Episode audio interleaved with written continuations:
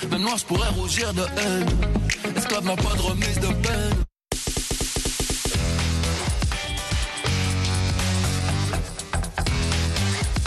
Bonjour à vous, chères auditrices et chers auditeurs de la Voix de l'Amérique. Bienvenue à Votre Santé, Votre Avenir, le programme hebdomadaire santé de VOA Afrique présenté par Nanit Talani. On entend souvent dire que pratiquer une activité sportive régulière est bon pour la santé. Quels sont réellement les effets bénéfiques de l'activité physique sur la santé? C'est autour de cette question que s'articule euh, Votre santé, votre avenir de cette semaine. Pour y répondre, nous nous entretiendrons avec M. Bengali Daouda Boukar, professeur de sport à Limoges en France. Le fait de ne pas bouger favorise un certain nombre de maladies. Quelqu'un qui ne bouge pas, ça devient plus compliqué au niveau de l'organisme, du cœur. Il est exposé à beaucoup plus de risques de se choper une maladie quelconque que quelqu'un qui bouge régulièrement. Monsieur Bengali Daouda Boukar est professeur de sport à Limoges en France. Après cette interview, vous suivrez Carnet de santé avec Linor Moudou dans la deuxième partie de l'émission.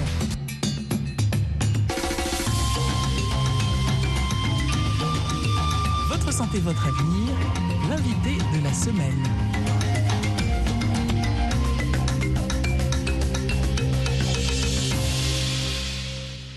Promis, voici notre interview avec Monsieur Bengali Daouda Boukar, professeur de sport à Limoges en France. Notre interview va s'articuler sur les bienfaits de l'activité sportive. Bonjour Monsieur Bengali. Bonjour. Nous vous remercions beaucoup d'avoir accepté notre invitation pour parler des bienfaits du sport sur la santé. Quels sont les bénéfices du sport pour l'organisme humain? Les bénéfices sont énormes. D'abord, en termes de santé, hein. plus on fait une activité, mieux le corps se porte au niveau du renforcement musculaire, au niveau euh, du maintien musculaire, au niveau euh, des os, au niveau cardiaque. Il y a plein de bénéfices.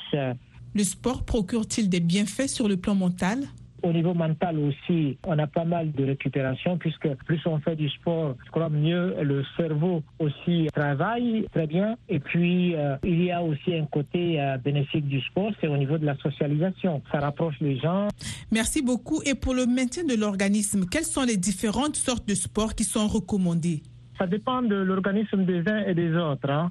Il y a des gens qui euh, euh, sont destinés peut-être pour faire de sport de force, il y en a qui font de sport d'équilibre, il y en a qui font de sport d'endurance. Est-ce que le sport, c'est toujours de la compétition? D'abord, quand on parle sport, on parle compétition. Mais pour euh, le commun de mortels, c'est le fait d'aller courir, le fait d'aller sauter un tout petit peu, le fait de faire d'autres activités. Tout cela concourt au maintien de la santé, concourt à l'amélioration de la santé. Donc ça, c'est quelque chose d'important qu'on fait de moins en moins aujourd'hui en raison de la sédentarité euh, maintenant que les gens ont acquise euh, dans les grands centres. Dans les villages et même dans les villes, il y a beaucoup de gens qui font des travaux manuels de façon quotidienne. Est-ce que ces personnes doivent encore pratiquer du sport de façon régulière?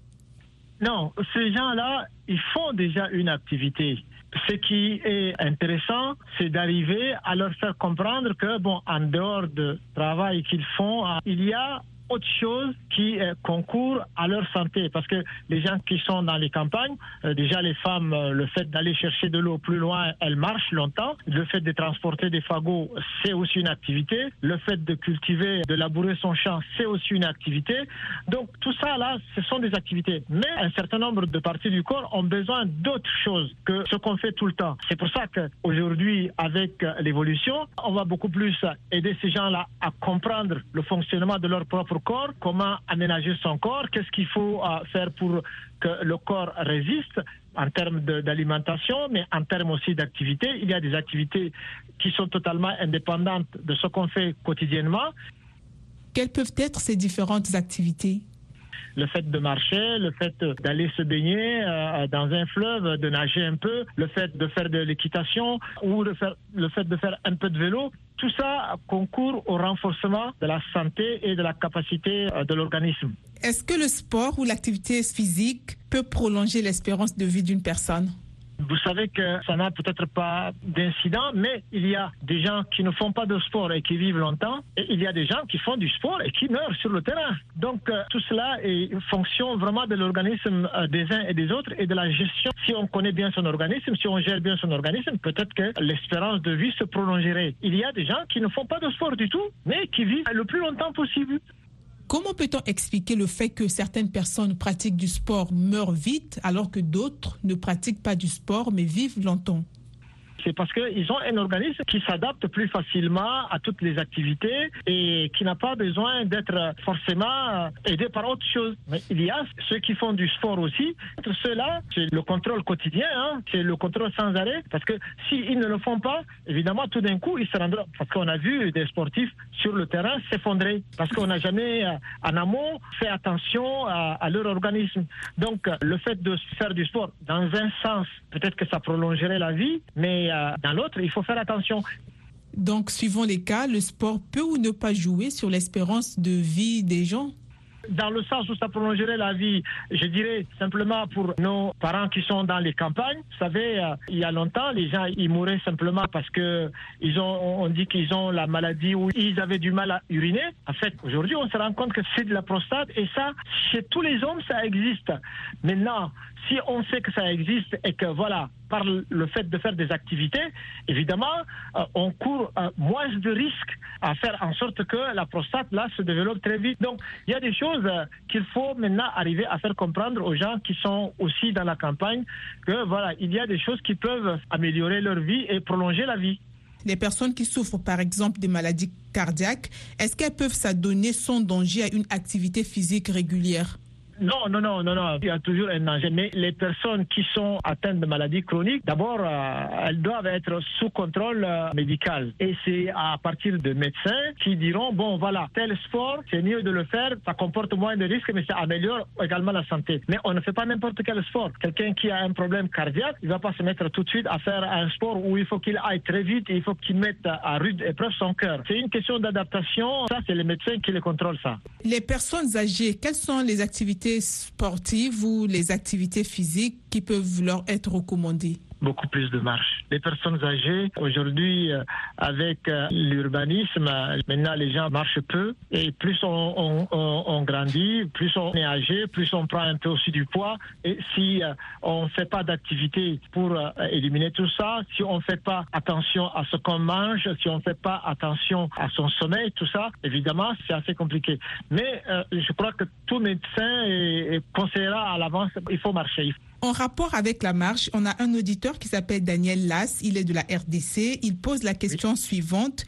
Si j'évite l'obésité et que je marche une distance de 12 km trois fois par semaine, est-ce que cela peut être la solution ou cet exercice pourrait encore avoir de répercussions sur ma santé? Déjà, marcher euh, trois fois par semaine, c'est déjà très bien. Maintenant, ce n'est pas seulement marcher qui suffit. Il y a marcher, mais il y a également la régulation de ce qu'on mange. Parce que ça ne sert à rien si on doit euh, marcher 12 km et puis après, euh, une fois au repos, on se goinfre et puis on mange des, je sais pas, des McDo. Donc c'est une question de surveillance de son alimentation et de l'activité. On fait l'activité parce qu'on veut perdre des kilos, mais si une fois qu'on a fini l'activité, on doit aller se charger, ça sert absolument à rien. Donc il faut lier l'alimentation avec l'activité qu'on fait. Vous suivez votre santé, votre avenir sur VOA Afrique.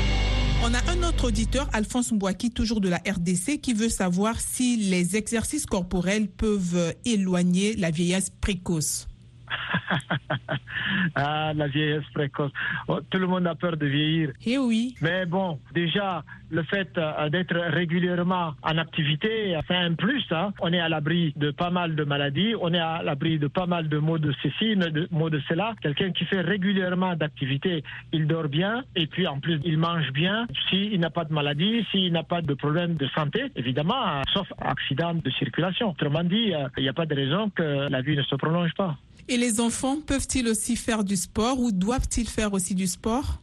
Les enfants, c'est d'abord euh, euh, le jeu. Les enfants jouent. C'est beaucoup plus sous forme ludique qu'il faut intéresser les gens à toutes les activités. Il faut qu'ils touchent un peu à tout. Euh, ils sortent, ils courent. Au niveau des enfants, on n'est pas dans la recherche de la compétition. On est dans la recherche de jeu. Ça permet un meilleur développement. Et puis ensuite, le fait de jouer avec les uns et les autres, ça leur permet d'avoir une certaine autonomie, une certaine personnalité. C'est bon si on peut les amener à le faire régulièrement. Il ne faut pas non plus exagérer. Ça dépend de leur âge. Ça dépend de pas mal de choses, mais on fait attention. Mais déjà, à l'école, ils doivent le faire, le sport. Pour un sport de maintien, juste pour maintenir l'organisme, quelle est la meilleure activité physique? Est-ce que c'est celle que l'on peut pratiquer individuellement ou celle que l'on pratique collectivement ou en groupe? Bon, il y a des gens qui se mettent en groupe parce que ça les motive, et tant mieux. Si le fait de se mettre en groupe, euh, c'est motivant, ça leur permet de faire.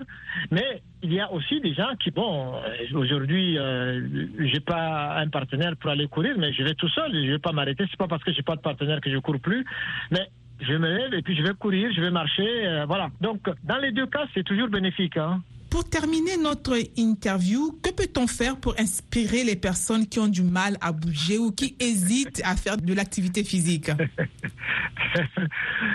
Malheureusement, mais il faut leur faire peur un peu. Parce que le fait de ne, de ne rien faire, il faut arriver à les convaincre du bienfait du sport. Ça, c'est la première des choses. La deuxième des choses, c'est qu'il faut arriver à leur faire comprendre que euh, le fait de ne pas bouger favorise un certain nombre de maladies. Quelqu'un qui ne bouge pas, qui mange simplement, qui prend du poids, s'il ne bouge pas, évidemment, ça devient plus compliqué. Ça devient plus compliqué au niveau de l'organisme, ça devient euh, plus compliqué au niveau de, euh, du cœur. Donc, il est exposé. Quelqu'un qui ne fait pas d'activité a beaucoup plus de risques de se choper une maladie quelconque que quelqu'un qui bouge régulièrement. Merci beaucoup, Monsieur Bengali, d'avoir répondu à nos questions. Ben, c'est moi qui vous remercie. C'était notre entretien avec Monsieur Bengali Daouda Boukar, professeur de sport à Limoges, en France.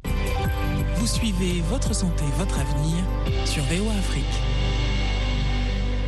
Voici le moment de suivre Carnet de santé avec une norme Cette semaine, dans Carnet de santé, nous mettons l'accent sur les maladies rhumatismales qui causent beaucoup de souffrance. Les experts tirent la sonnette d'alarme sur l'augmentation des maladies rhumatismales en Afrique. Et le Malawi connaît une recrudescence des cas de choléra. De plus, les pénuries de sérum antivenimeux suscitent des inquiétudes en Eswatini. Enfin, un garçon de 14 ans a découvert un traitement contre le cancer avec du savon. C'est dans cette édition de Carnet de santé.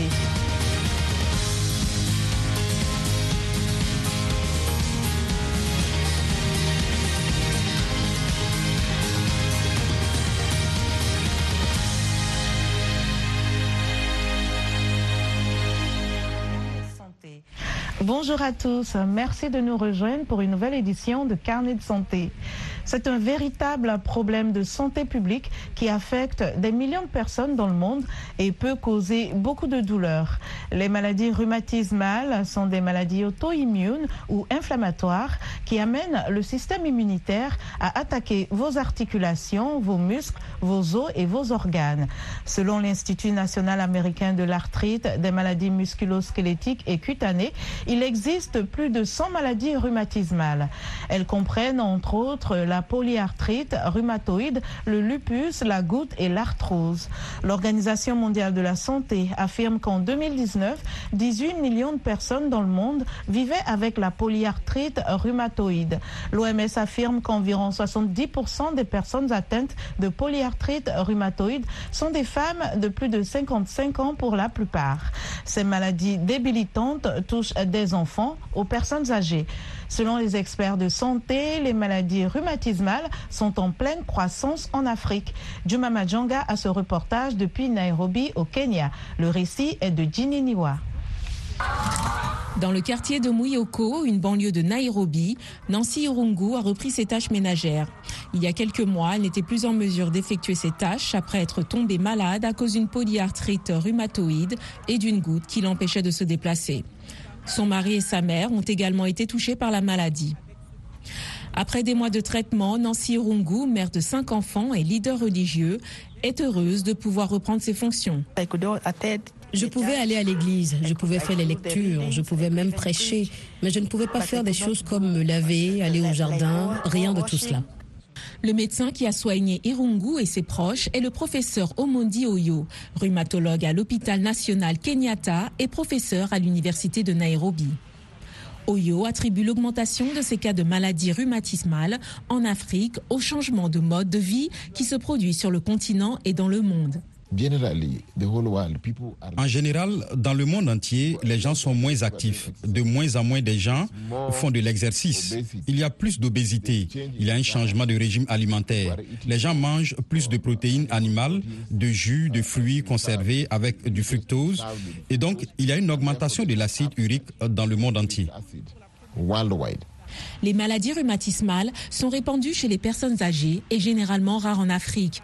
Les experts affirment que cette tendance est en train de changer, car non seulement les cas augmentent, mais ils touchent aussi les jeunes, ce qui représente un défi pour la santé. La goutte est associée à l'hypertension, à l'hypercholestérolémie et au diabète.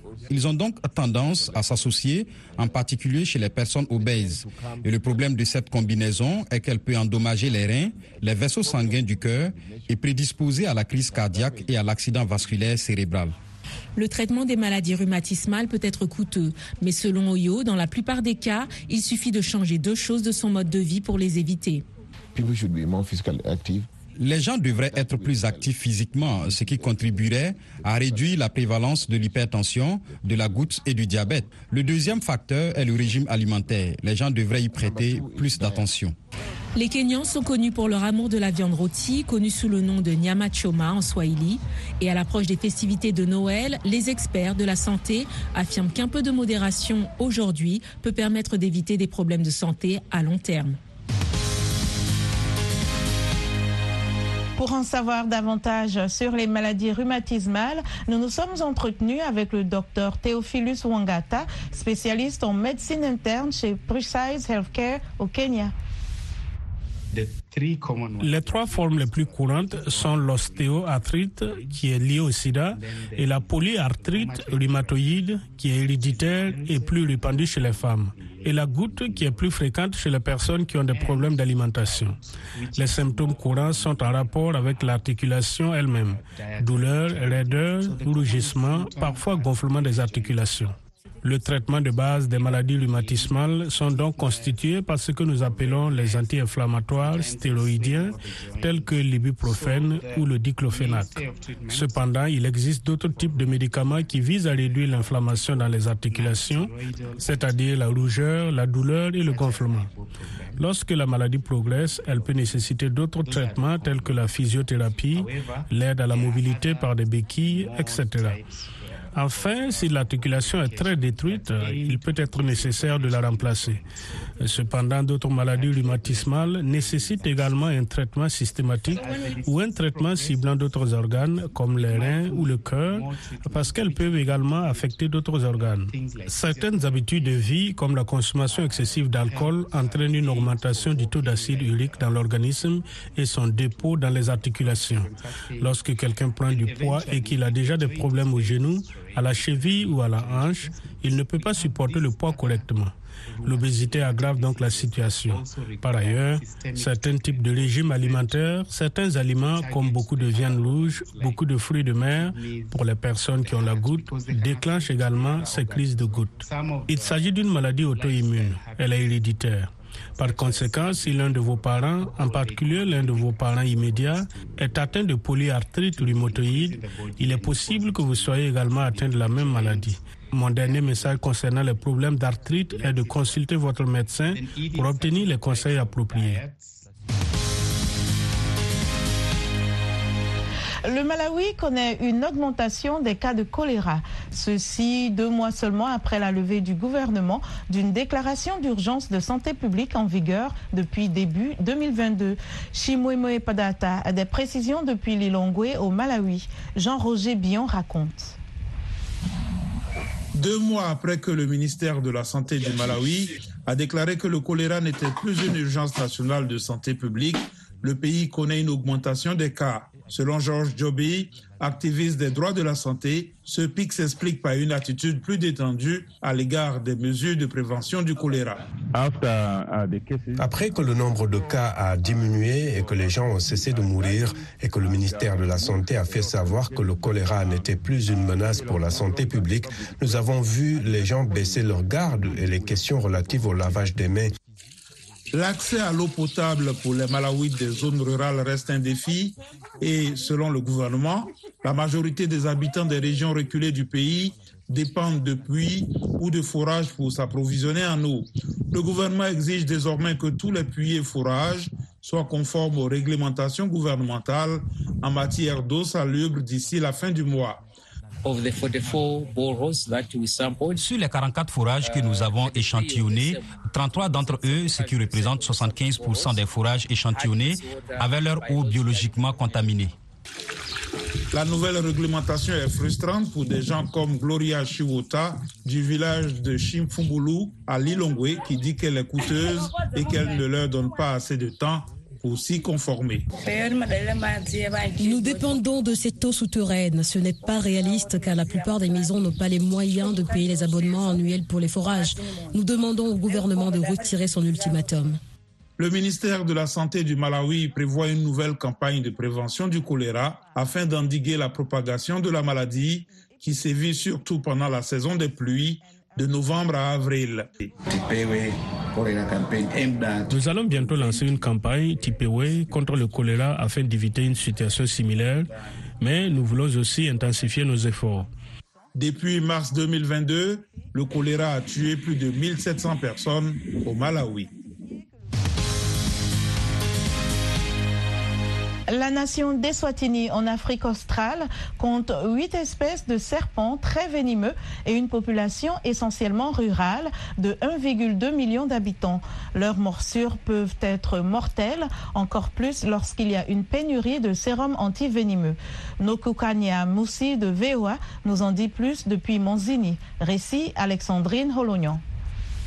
C'est un appel qu'aucun parent ne veut recevoir.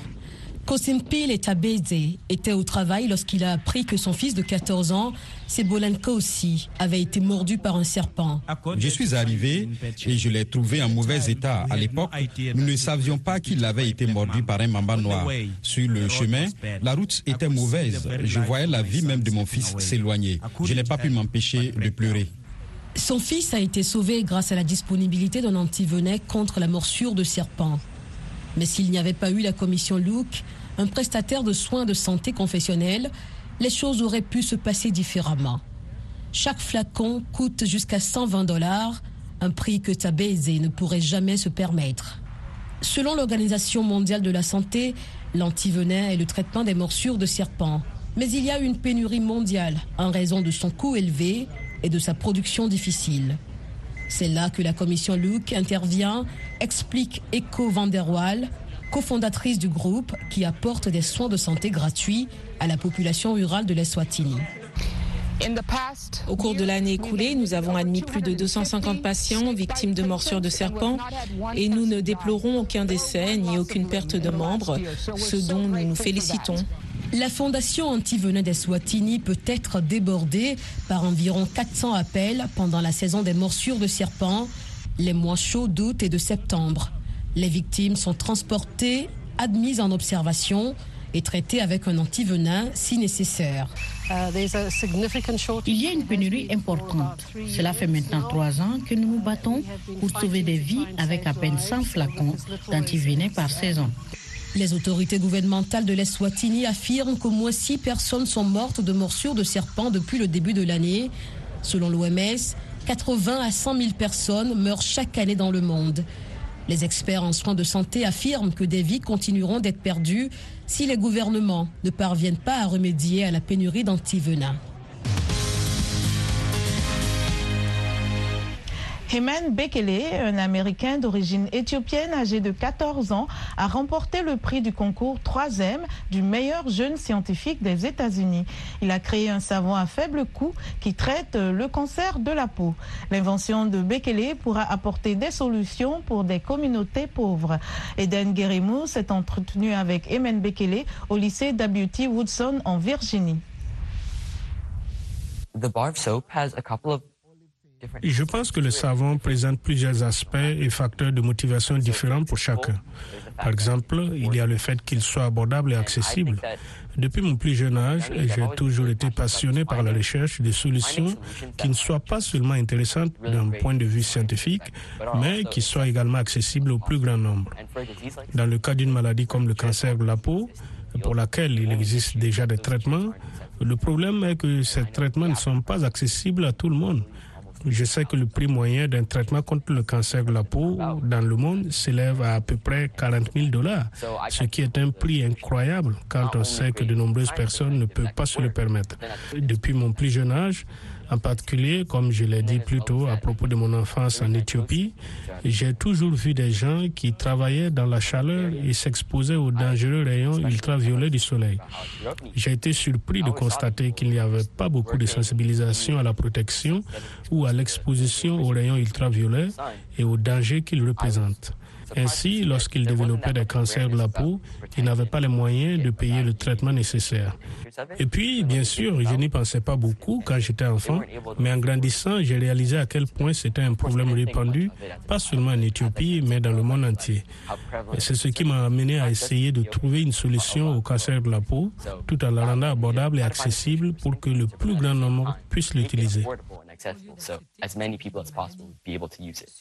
Les prochaines étapes, selon Bekele, consisteront à perfectionner son invention et à créer une organisation à but non lucratif pour distribuer le savon aux communautés dans le besoin.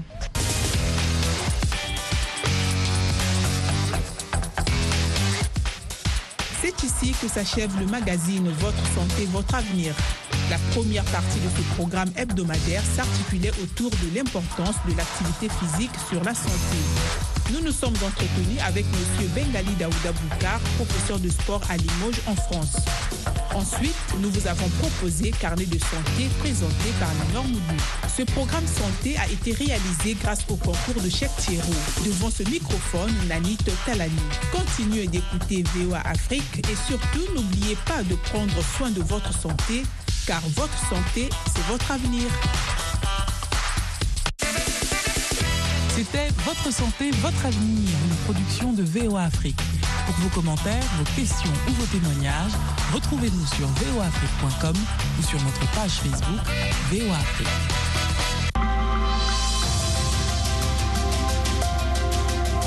Écoutez VOA Afrique désormais partout en Afrique. Retrouvez vos émissions préférées sur la chaîne 555 de Canal dans tous les pays francophones. Vous pouvez également nous suivre dans une trentaine d'autres pays africains, du Nigeria au Zimbabwe, en passant par le Ghana, le Kenya, la Tanzanie et la Zambie. VOA Afrique dans tout le continent africain sur la chaîne 555 de Canal+. En plus de nos programmes sur FM et ondes courtes, VOA Afrique est en votre compagnie 24 heures sur 24 sur Internet. voaafrique.com, tous les derniers développements sur l'actualité africaine et mondiale, reportages photos et vidéos, et vos commentaires sur voaafrique.com. À tout de suite.